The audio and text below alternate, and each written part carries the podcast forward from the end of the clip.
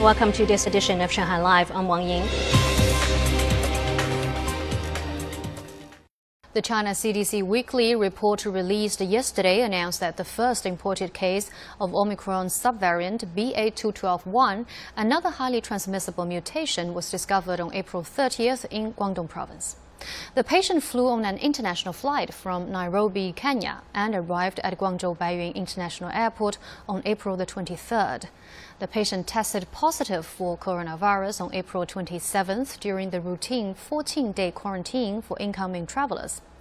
The weekly report mentioned that the transmissibility of BA212.1 is about 23 to 27 percent higher than that of BA2, and also shows strong resistance to an immune reaction.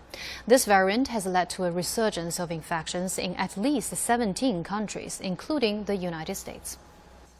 Now, as Shanghai continues in its efforts to set up enough PCR test sites in densely populated areas so that residents can find one within a 15-minute walk, more sites have sprung up in downtown Jing'an district to meet demands for the area as more businesses get back to work. Lei Shuran has more. It was lunchtime, and this PCR test site at Wujiang Road and Shimenyi Road in Jing'an district was visited by an increasing number of delivery riders. I was going to pick up order on Fengyang Road and saw this site on my way. So I come to take a test. With more businesses reopening and more people going back to work, many restaurants on Wujiang Road have reopened to take orders online. It is convenient for delivery riders to come here and do a test when they pick up and deliver orders. We're currently taking about 300 samples a day. This PCR test site located at the entrance of Jing'an Park is surrounded by office buildings and takes 400 to 500 samples per day due to the area's high population density. Two pavilions were installed at the site with four separated areas to better manage large numbers of people. The location is very convenient for us. It's just a 5 or 6 minute walk. The test site has also made plans for a larger flow of people that is expected when more businesses reopen. Our two pavilions can handle 2,000 people per day. And if there are a lot of people waiting in line, we will add temporary testing staff as soon as possible to avoid crowding. So far, 345 regular PCR test sites have been put in place in Jing'an district handling an average total of 10,000 samples per day. Lei Shuran, Shanghai Live.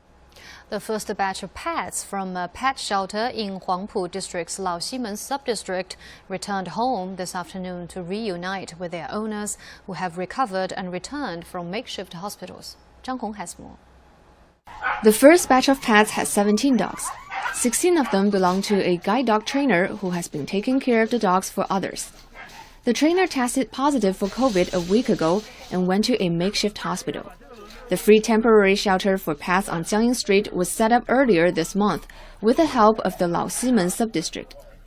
Its manager Chai Jiang is also the owner of a nearby pet clinic. The 16 dogs were sent over by the subdistrict once the shelter was opened, and the trainer called me every day to see how they were doing. The animals are fed twice a day, and their caretakers also play with them and soothe them when they look despondent. Professional vets are also available if any of them get sick.